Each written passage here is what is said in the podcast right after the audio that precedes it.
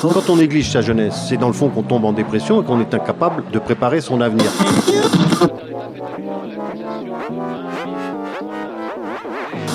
Ça ne veut plus rien dire, lycéens. C'est des merdeux, des cons. Le jeune est tourné vers l'avenir.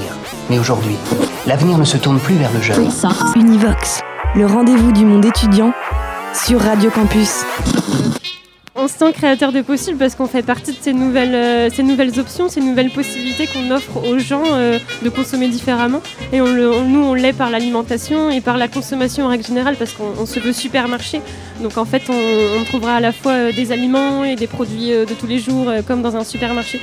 Donc on se sent effectivement dans, les nouvelles possibilités qui s'offrent à nous. Alors moi, mon métier, c'est enseignant-chercheur. Donc franchement, si un, un chercheur et un enseignant n'a pas envie de changer le monde, il faut qu'il change de travail.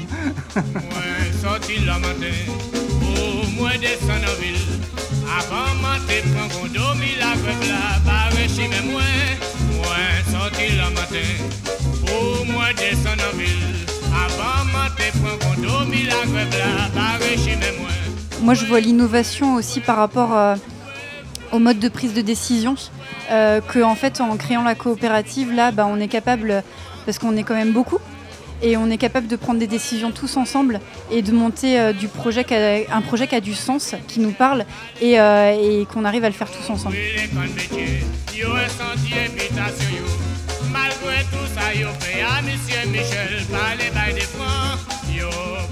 Qu'est-ce qui t'a euh, poussé, qu'est-ce qui t'a donné envie véritablement, qu'est-ce qui a été le déclic qui t'a donné envie de donner du temps pour des alternatives comme ça, euh, là qui s'avèrent euh, sociales, de partage, de lien social? Qu'est-ce qui, qu'est-ce qui a changé en toi qui t'a mené vers tout ça?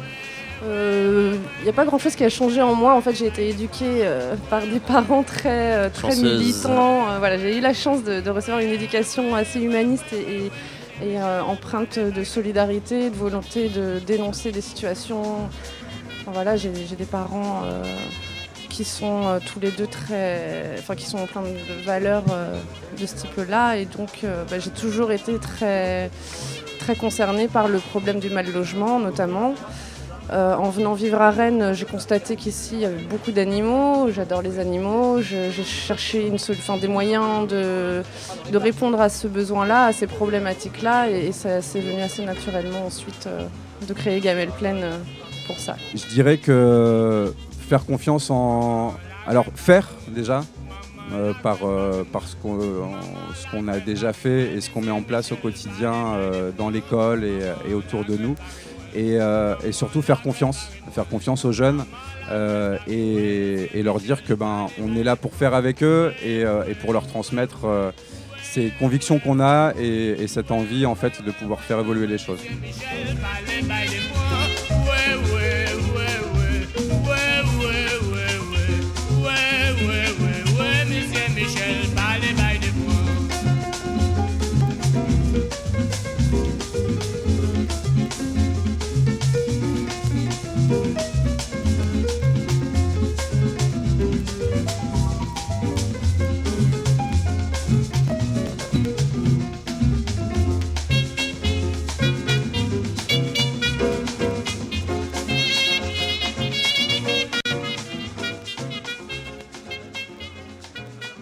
Avez écouté Urar Copet et Max Ramsey avec le titre Maman, la grève, barrez-moi. Nos premiers invités sont Nora et Gwenaël de Brésipot. Bonjour à tous les deux. Bonjour. Bonjour. Alors, euh, c'est une coopérative, ça a changé de nom plusieurs fois. Hein. C'est Brésicop plutôt, et ça va ouvrir aussi euh, bah, très prochainement. Peut-être, ça fait un moment qu'on suit en tout cas ce projet-là ici à Rennes et ici sur les ondes de Syllab tout simplement. Euh, le principe, c'est de faire un supermarché coopératif, donc d'impliquer les gens pour aussi consommer différemment, mieux, peut-être voire moins cher. Est-ce que vous pouvez nous expliquer comment ça fonctionne concrètement? Alors oui, du coup, euh, l'association Brésipod va ouvrir le supermarché qui s'appelle Brésicop. Donc on n'a pas eu 10 000 noms. et du coup, concrètement, c'est euh, coopératif et participatif. Donc chaque personne qui veut acheter des produits dans le magasin sera aussi le propriétaire de ce magasin. Donc euh, euh, tous les coopérateurs sont propriétaires et, euh, bénévoles. Donc donnent trois heures de leur temps par mois. Voilà. Et alors, en échange de ces trois heures, comment ça fonctionne? L'idée, c'est que chacun puisse être aussi impliqué dans les décisions qui sont prises? Oui, donc chacun, euh, chacun est en fait décisionnaire à l'intérieur euh, déjà de l'association et plus tard de la coopérative, euh, parce qu'en étant coopérateur, on aura des parts sociales et on sera tous propriétaires et donc décisionnaires des décisions qui se prendront. C'est quelque chose qui a le vent en poupe en ce moment.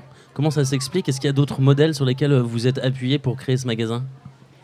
Donc nous, l'idée première, c'était un film qui est passé, qui s'appelle Food Cop, et euh, qui parle du projet euh, qui est né à Brooklyn dans les années 70 aux États-Unis. Euh, ce projet, il est arrivé en France il y a quelques années. il s'appelle La Louve. Et aujourd'hui, bah, La Louve a fait plein de petits bébés en France. Il y a une cinquantaine de projets qui se montent, et dont le nôtre, Brésicop. Vous organisez très régulièrement des réunions publiques, justement pour essayer d'avoir du monde avec vous. Donc le projet est de gestation assez lente, ce qui est normal. Il y a beaucoup de choses à faire. Vous en êtes où à l'heure actuelle? Alors à l'heure actuelle, on est près de 600 adhérents. Euh, en moins de deux ans, donc euh, belle, euh, belle progression. on fait effectivement des réunions publiques tous les 15 jours. Et, d'ailleurs, je vous invite à la prochaine, ce jeudi prochain, à la Pimuette à Champy. Voilà. Mais il faut se tenir informé sur le site internet, page Facebook. Mais voilà, on est près de 600 adhérents aujourd'hui. Et c'est souvent quasiment complet ces réunions-là j'ai souvent vu que c'était presque trop tard pour s'inscrire ou pour venir vous voir, donc ça marche vraiment très bien. Ça marche vraiment très bien. Après, aujourd'hui, on est euh, sans inscription et euh, donc euh, tout le monde est libre de venir et on n'a pas forcément de, maximum.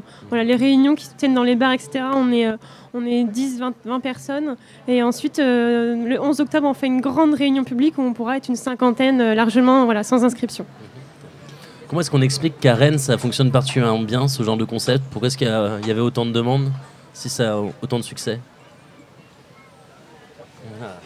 Comment se fait-il qu'à Rennes ça fonctionne? Je crois qu'on peut le voir euh, déjà aujourd'hui, euh, la fête des possibles, quand on voit ce qu'organise Alternativa, euh, c'est qu'il y a plein de gens qui ont envie de, changement en fait, et que ça fait déjà des années qu'il y a des choses qui se passent à Rennes. Quoi. en fait, on ne fait que suivre une lignée de, de, ce qui existe déjà en fait.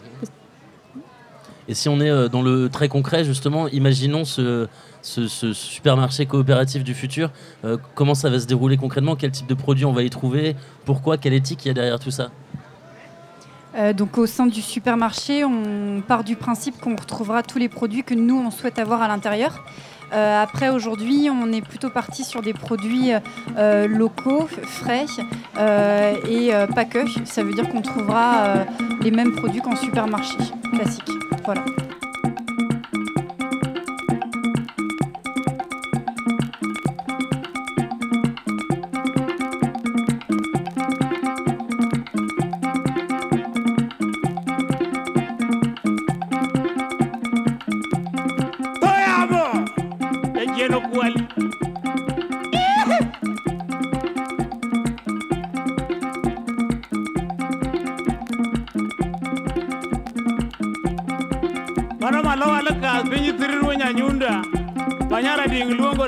Amora dhi adhi okeo gi John Munyaimbo.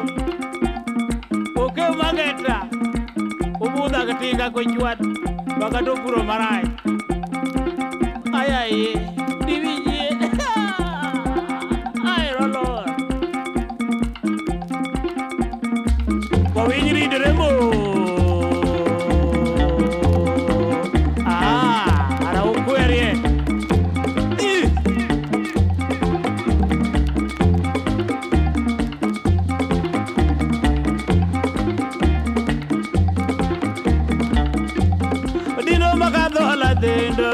sana dilomba kadholo doro to mae sana ya mungu bako mungu dindo to mae sana odino bako dhiambo koile to mae sana kololombo jwaya majawer weyagoneko palowa makamrunga jotubiro tendo sekir awagoneko ng'at mowaherorego palowa wagenorego. Palowa wadodo pokulane agoneko walowa wadolo kodhiambo agone thum walowa wadolando kombe agone thum walowa wadobiero gweno agone thum wololo malowa loka omore ma kamrunga jakong'o madonjo ka muol kendo donjo ka ng'uon buwe ng'ano donji odia igamne kom tindo wayo bed godo piny jekoluongo konge. kadoluongo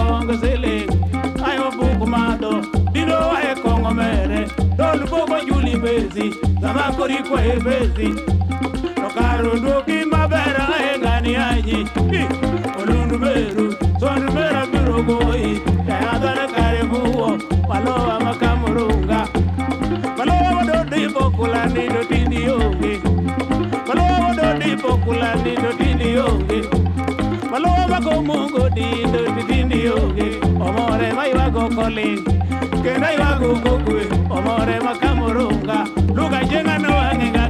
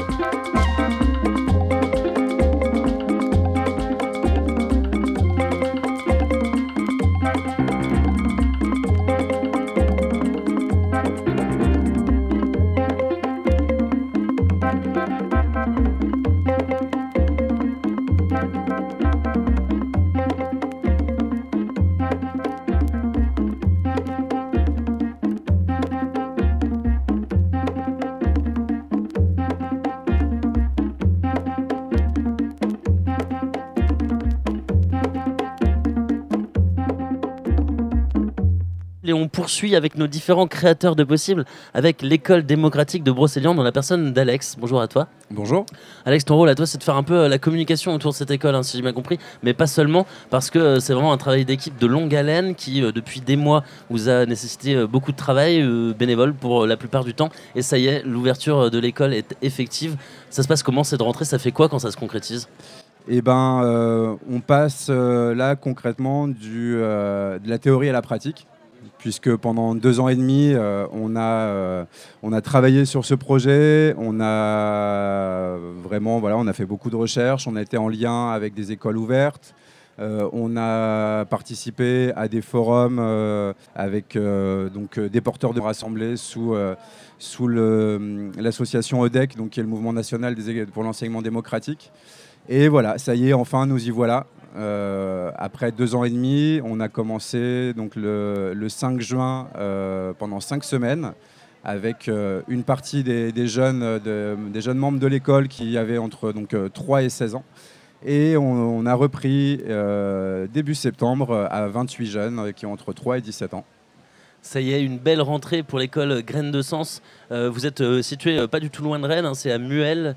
Donc c'est possible aussi pour vous, Rennes, de faire scolariser vos enfants dans ce type d'école. Tu le disais, c'est bah, bien sûr apprendre des méthodes, c'est comprendre énormément de choses, aller à tous ces forums. C'est- aussi d'un temps de transition pour, ben, pour réapprendre de, de nouveaux codes, pour considérer l'adulte différemment aussi, euh, puisque euh, voilà, on n'est plus sur une, transmis- une transmission euh, verticale, mais sur un fonctionnement complètement horizontal. Donc voilà, on est là sur les premières semaines à essayer de, pouvoir transmettre ce, fonctionnement. Donc on, on y va à tâtons. Et ça passe par, des instances concrètes de décision collective Exactement. Euh, en fait, euh, les, deux piliers de l'école sont le conseil d'école et le conseil de justice. Donc le conseil d'école euh, est ouvert sur la base du volontariat à tous les membres de l'école, enfants ou adultes. Et c'est un lieu de discussion et de décision collective où chacun peut apporter ses idées, ses envies, ses besoins, euh, qui sont discutés, débattus et euh, soumis au vote à tous les membres euh, à part égale, enfants et adultes. Et donc toutes les règles sont prises, sont votées collectivement. Et de fait, tous les membres sont garants de ces règles-là.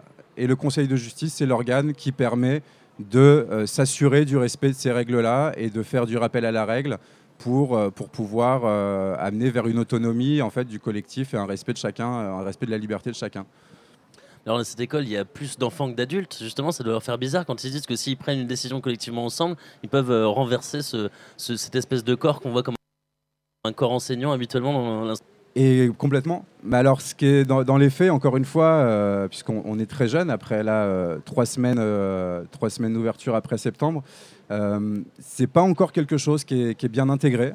Ils ont un peu, voilà, ce questionnement de se dire, mais, est-ce qu'on a vraiment le droit? Voilà, sachant qu'il n'y a pas d'interdiction de poser. Donc, voilà, le droit, il est possible, suivant voilà, des protocoles collectifs, mais ils sont, ils sont en effet possibles. Parce que votre idée, c'est vraiment de faire confiance. euh, mais est-ce que justement, c'est facile pour euh, cet enfant de, l'acquérir, cette confiance-là? Notamment quand il vient du système euh, plus traditionnel. Bah, c'est compliqué. Et en fait ce qui est je pense d'autant plus compliqué c'est de pour un enfant de pouvoir aller puiser en lui-même sur ses propres envies puisque euh, puisque ben voilà par différents euh, différents biais qui soient euh, éducatifs familiaux ou éducatifs scolaires on, on coupe petit à petit le- l'enfant de ses propres envies de ses propres enthousiasmes et nous, bien au contraire, on a pour vocation de cultiver et de faire grandir ces enthousiasmes-là pour pouvoir donner une énergie créatrice à chacun qui soit la plus grande possible. Et pour ça, ben, concrètement, il faut aussi mettre des outils entre les mains de, de tout ce collectif-là. Alors ça passe euh, pas mal par du don, j'ai ouï dire d'un- vieux piano récupéré, par exemple. Euh, de- des instruments de musique peuvent être récupérés comme ça, mis à disposition. Euh, un parc informatique, ça peut être ça. Voilà, les gens peuvent aussi faire des dons quand ils ont des choses comme ça. Exactement. Voilà, pour nous, euh, l'objectif euh, dans, dans l'école, en fait, c'est de, euh, créer un terreau fertile. Et plus ce terreau va être fertile, plus les, les- les jeunes vont pouvoir ben, faire, faire parler leur, leur créativité, euh, mener à bien leurs projets. Donc il y a euh, une, euh, une base de, matéri- de liste de matériel qui est sur notre site internet et qui est mise à jour régulièrement. Et après, euh, il peut y avoir aussi, euh, de façon plus ponctuelle, des appels à dons de matériel sur des demandes précises des jeunes pour des projets. Ou, euh, voilà.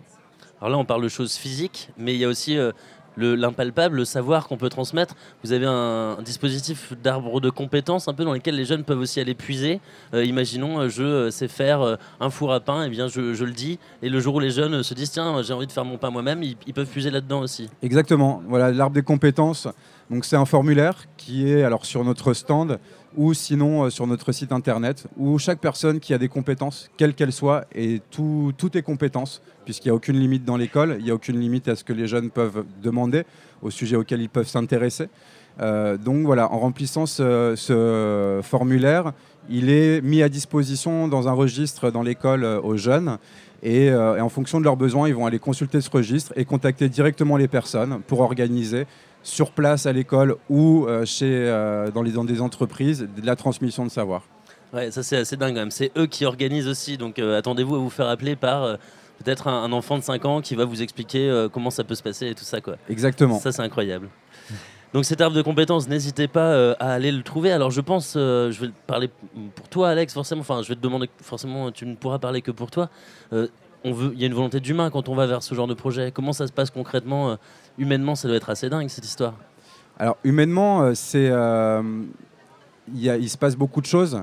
Euh, il se passe un énorme lâcher prise pour ma part de, notre modèle éducatif, puisque ben, ça suppose aussi de déconstruire beaucoup de choses sur lesquelles on a été construit. Alors après, tout dépend d'où on vient euh, euh, individuellement, mais pour ma part, ça m'a demandé, ça me demande quotidiennement euh, de déconstruire énormément de choses, de faire confiance, et qui plus est de faire confiance à des enfants, ce qui n'est pas forcément dans, nos, dans nos pratiques en tant qu'adulte aujourd'hui, c'est-à-dire que, ben oui, se dire que l'enfant sait ce qui est bon pour lui, et que s'il fait quelque chose, c'est que c'est bon pour lui. Voilà, donc ça, induit ça aussi, euh, faire, euh, faire cette confiance et aussi beaucoup se remettre en question et se remettre en question face à des enfants, encore une fois. Et voilà, c'est des choses qui, euh, qui humainement sont très riches et intéressantes, mais euh, des fois déstabilisantes aussi. Cet enfant qui ne connaîtra peut-être pas la date de la mort de Charlemagne, moi de toute façon je l'ai déjà oublié, mais qui saura peut-être reconnaître les plantes comestibles et puis en tout cas euh, s'épanouir. Euh, Est-ce que tu as des exemples comme ça que tu as vu euh, d'enfants qui euh, par contre bah, épousaient vraiment cette philosophie-là et s'épanouissaient devant toi? Tu as un exemple en tête peut-être? Euh, alors, J'en ai plusieurs, mais oui, euh, d'un membre là euh, aujourd'hui de l'école qui, euh, lui, j'allais dire, a peut-être un peu triché par rapport aux autres puisqu'il n'est jamais allé à l'école et que du coup, il a pu euh, expérimenter depuis tout petit euh, cette liberté, cette autonomie et avoir la, la liberté de s'intéresser au sujet qui l'intéressait. Mais voilà, euh, ce jeune qui a aujourd'hui 11 ans et euh, qui, est, euh, qui a un, un savoir impressionnant autour de la physique nucléaire et, et de la programmation en, en robotique. Donc voilà, ça a été, ce sont ses sujets de, de prédilection et en fait, grâce à cet enthousiasme, il va puiser sans cesse euh, dans, dans ces sujets-là.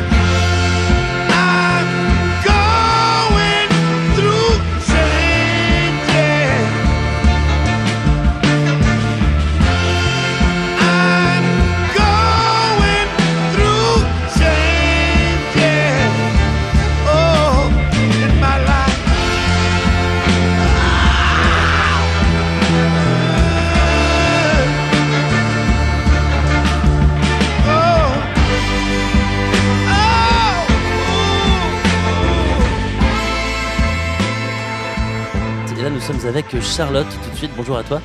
Bonjour Romain. Toi, tu viens de l'association Gamel Play, une asso euh, qu'on connaît bien. Moi, je la connais bien, en tout cas, habitant à Sainte-Anne. Et de toute façon, si on habite dans le centre-ville, on vous connaît forcément. Ouais. Vous, votre euh, association, c'est euh, d'aider les personnes en difficulté sociale, mais avec un angle un peu particulier, celui de leurs animaux. C'est ça. Comment est-ce que euh, vous avez choisi Pourquoi est-ce que c'est si pertinent de travailler vi- via cet angle-là? Euh, faut savoir qu'il y a à Rennes beaucoup, beaucoup de personnes euh, accompagnées d'animaux et euh, ces personnes-là ont plus de difficultés que les autres à accéder aux structures sociales. Donc, ou à vouloir s'y rendre parce que l'animal les freine dans, l'accès. Donc nous, on a pour objectif de les amener à s'y rendre en mettant à disposition dans les structures basseuil de la ville des croquettes pour nourrir leurs compagnons, euh, des soins vétérinaires, des séances d'éducation canine, séances d'ostéopathie animale aussi, Et tout ça dans l'objectif de les faire se déplacer pour eux-mêmes, parce que dans ces structures-là, ils vont trouver également des prestations de première nécessité qui vont les aider. Et pour pouvoir y aller, il faut euh, avoir une sacrée motivation, et leur animal, c'est leur motivation de tous les jours. Et justement, revenons peut-être là-dessus sur le fait que ce soit la motivation de tous les jours, le, rapport entre euh, l'animal et, euh, les personnes qui sont à la rue, en tout cas avec ces animaux-là, il est, hyper fort aussi, il est hyper intense. Oui, c'est un peu leur raison de se lever le matin. Enfin, c'est une grande généralité de dire ça, mais effectivement, l'animal leur apporte euh, beaucoup de réconfort au quotidien et euh, surtout la présence euh, permanente, puisqu'ils ne se séparent jamais. l'animal, ça leur donne aussi des, perspectives, des rendez-vous pour les soins ou pour d'autres pour d'autres événements de la vie de l'animal, ça permet aussi à la personne de, se faire des agendas, de, de, créer du lien social dans la rue quand les personnes les abordent pour caresser le chien ou pour discuter. Euh, beaucoup de gens sont très attendris par la présence d'un animal, donc vont plus spontanément voir euh, les personnes. Donc euh, pour toutes ces raisons-là, on, souhaite les aider à maintenir euh, leur animal en bonne santé et le plus longtemps auprès d'eux. Euh, et de, pour faire une pierre de coups, de les amener à se rendre dans les structures pour s'aider eux-mêmes. Parce que vous, quand vous venez, euh, je ne sais pas si vous appelez ça des maraudes, mais c'est un peu le même principe. En tout cas, euh, c'est aussi un moyen de créer euh, de la discussion, du lien autour de, de voilà, cette, cette, cette, cette, roulotte, un peu, je pourrais dire, qui, est, qui arrive là. C'est un moyen de discuter aussi, de, de créer quelque chose? Mais quand on arrive sur un spot, on, on, on, propose de prime abord de donner une gamelle de croquettes à l'animal. À ce moment-là, c'est là que le, lien se crée avec l'humain. Et euh, on va parler quelques minutes de l'animal, voir comment il se porte, quels sont les besoins, euh, si, c'est un chiot, est-ce qu'il a été correctement sevré, euh, euh, de quels besoins euh, il a, enfin voilà. Et puis très rapidement, on arrive aussi à aborder l'humain euh, face à ces problématiques, à essayer de trouver des solutions pour l'aider, lui, que ce soit au niveau de la santé, au niveau de, de, de, du besoin de manger, des vêtements. donc, et là, on rentre en contact avec le maître et et donc voilà, c'est à ça que servent nos maraudes. Alors, au sein de votre association, sur quel type de, de, compétences ou de motivation, en tout cas, vous vous appuyez pour réussir à mener cette action-là? Bah, La motivation, euh, c'est sensiblement la même pour chaque bénévole entrant. Hein. C'est la, la, volonté d'aider, euh, ne sachant pas comment entrer en contact. Hein. Ça peut être très impressionnant aussi d'aller discuter spontanément euh, tout seul, euh, avec euh, quelqu'un qui, semble en errance.